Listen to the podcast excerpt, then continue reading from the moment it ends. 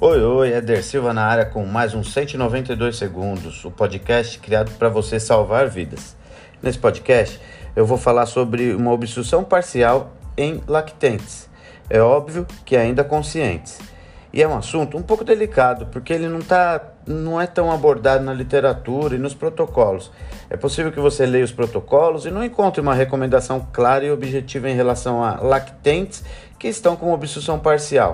Assim como no adulto, nós tivemos claramente que nós temos que estimular a tosse, porque um adulto ele compreende o que quer dizer estimular e irá forçar mais essa tosse.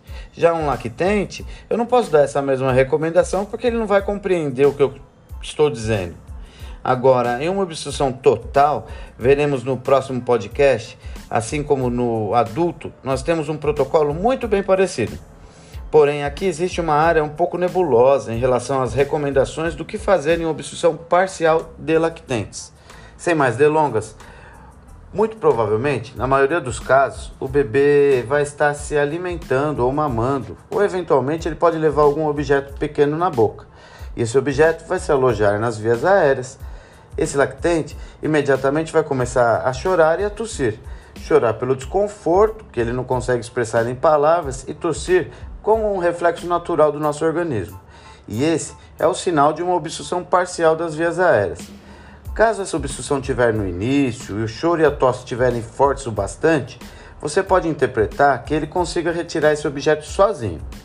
Então, a observação, segurar esse lactente em observação, ou até mesmo buscar inclinar ligeiramente para ajudar com a gravidade a deslocar esse objeto, pode ser uma conduta para um socorrista mais experiente, porque esse socorrista terá que estar calmo. Caso esse lactente esteja com choro e a tosse fraquinha e você julgue que pouco ar esteja passando, muito provavelmente esse lactente está evoluindo para uma hipóxia. E sinais de hipóxia, como a cianose, por exemplo, como uma hipotonia muscular, podem começar a ocorrer nesse lactente a depender do momento que você encontre com ele. Mas caso você sinta que esse lactente não esteja com uma tosse forte o suficiente para expelir esse objeto, então você já poderá começar a tratar esse bebê como uma obstrução total das vias aéreas, antes mesmo desse bebê evoluir para uma obstrução total, enquanto ele ainda esteja com uma obstrução parcial, tossindo, porém com uma tosse fraca e sinais de cianose, você já pode começar a fazer as manobras que nós veremos na semana que vem, no próximo podcast dos 192 segundos.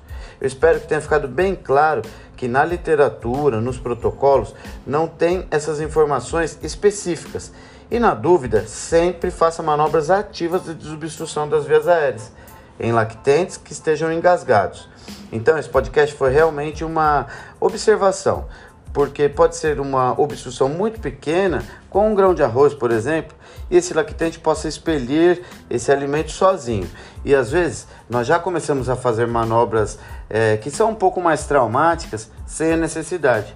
Mas é realmente uma situação bem específica, uma situação bem pontual, que não, não encontramos com clareza na literatura, mas vamos fechar esse parênteses e vamos para o próximo podcast que eu vou falar sobre obstrução total em lactentes, com manobras ativas. Te vejo em breve, um grande abraço, tchau, tchau.